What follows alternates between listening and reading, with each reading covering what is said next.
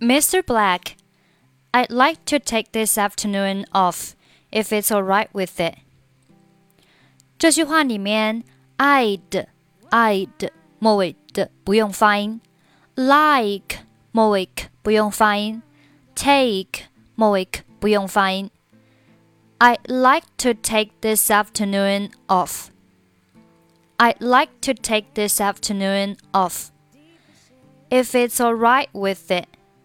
这里 it's 和 all 连读是 it's all, it's all.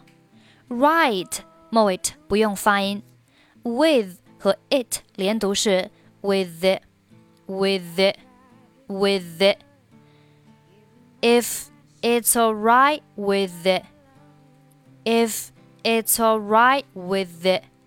整句话，I'd like to take this afternoon off, if it's alright with it. But Steven, you've called in sick three times during the last three weeks. 这里 called 和 in called in, called in. You've called in sick. You've called in sick. 后面 three times during the last three weeks. Last 末尾不发音，所以整句话是：But Steven, you've called in sick three times during the last three weeks. I know, Mr. Black.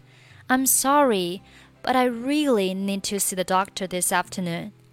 好，这句话当中，but 和 I 可以连读成 but I, but I, but I, but I, but I really need to see the doctor. Need 末尾的不发音，need to see the doctor, need to see the doctor. I'm sorry, but I really need to see the doctor this afternoon.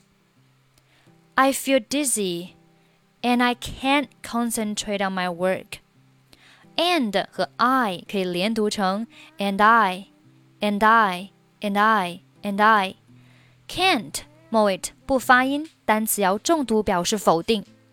I can't concentrate on my work.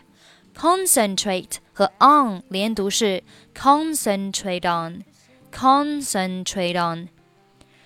所以整句话是 I feel dizzy and I can't concentrate on my work. Alright then, but don't forget to bring a doctor's note tomorrow. 这里 but don't forget 末尾都不用发音。But don't forget to. But don't forget to. But don't forget to bring a doctor's note tomorrow. Okay, thank you. 我们每周一和周四晚上的八点半会有一个直播，在喜马拉雅频道，啊，在我的这个主页上面，有需要的朋友呢可以过来听一下。我们主要是讲解美式的发音技巧。 好了，我们今天的节目就到这里，下期再见，拜拜。